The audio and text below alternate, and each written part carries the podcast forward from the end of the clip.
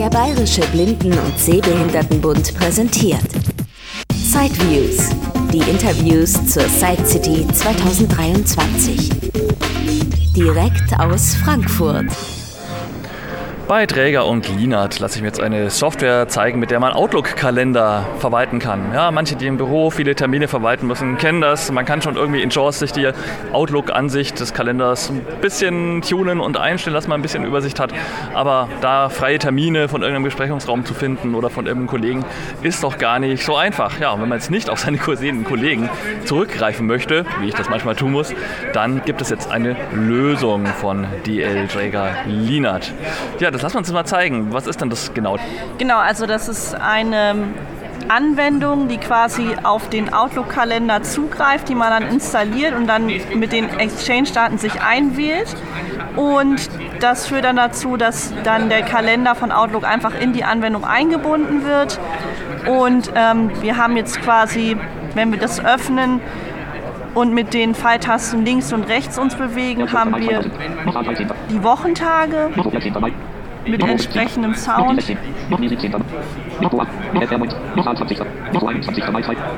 Ähm, normalerweise würde er beim Wochenende einen anderen Sound geben, aber da hier jetzt jemand Urlaub eingetragen hat, ähm, ist das halt nicht so. Mhm. Und die Termine als solche können wir mit, den, mit der Pfeiltaste hoch und runter dann aussuchen.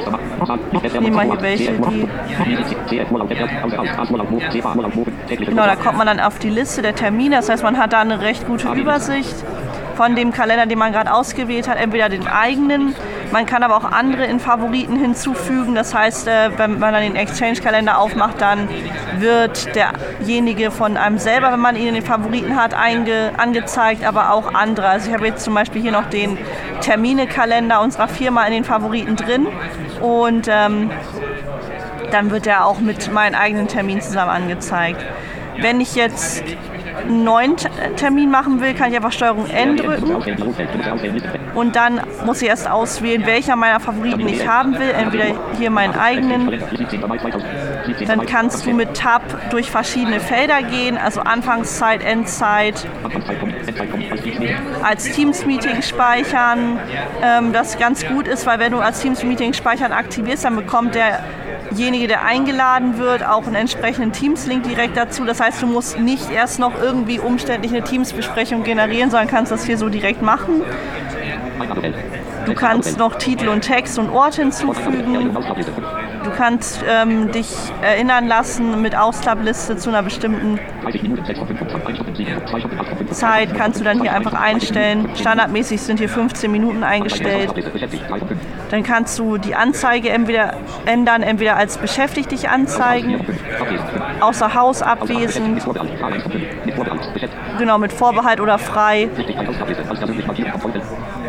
Und dann kannst du, und das ist nämlich auch ganz cool, du kannst direkt hier die Teilnehmer hinzufügen. Und das finde ich nämlich bei Outlook relativ schwierig, dass du ähm, eher nur über Umwege dann eigentlich dahin kommst, dass du noch jemanden einladen kannst. Und hier hast du direkt einen Schalter und hast dann auch ähm, ein Eingabefeld, das sich öffnet und kannst dann entweder einen Namen eingeben, wenn du in einer Gruppe bist und jemanden hinzufügen möchtest, oder auch eine E-Mail-Adresse, wenn du jemanden von außen hinzufügen möchtest, der nicht mit in deiner Exchange-Domäne eingebunden ist. Und dann kommt deine Trefferliste und dann kannst du auf Enter drücken. Ich kann ja hier mal Alex. Genau, dann sind, hast du hier mit den Pfeiltasten hoch und runter. Ah, links und rechts geht auch. Ja gut, auch schön zu wissen. Ähm, kannst du dann hier deine Treffer auswählen, kannst dann auf Enter drücken und dann auf OK oder nochmal Teilnehmer hinzufügen, wenn du mehrere hinzufügen möchtest. Du kannst aber auch wenn du den Kalender so offen machst und du möchtest direkt bei deinem Kollegen was gucken oder Zeiten einfügen, kannst du mit Steuerung O auch einfach einen entsprechenden Kalender eines Exchange-Benutzers öffnen. Und dann kannst du hier gucken, welche Termine er hat. Man kann sich allerdings auch die ähm, freien Zeiten in den Vordergrund holen, wenn man nur die sehen möchte. Du kannst auch mit ähm, der Textansicht, das haben wir jetzt relativ neu, das ähm, wird dann nächstens implementiert, ähm, so auf der Breilzeile dir dann ähm, anzeigen lassen, wo freie Zeiten sind und wo schon Termine eingestellt sind. Das das wird dann durch spezielle Punkte im Halbstundentakt ausgegeben. Die, die äh, Terminzeiten, die schon besetzt sind, die werden in Prozentzeichen dargestellt und die freien Zeiten siehst du dann so als Bindestriche.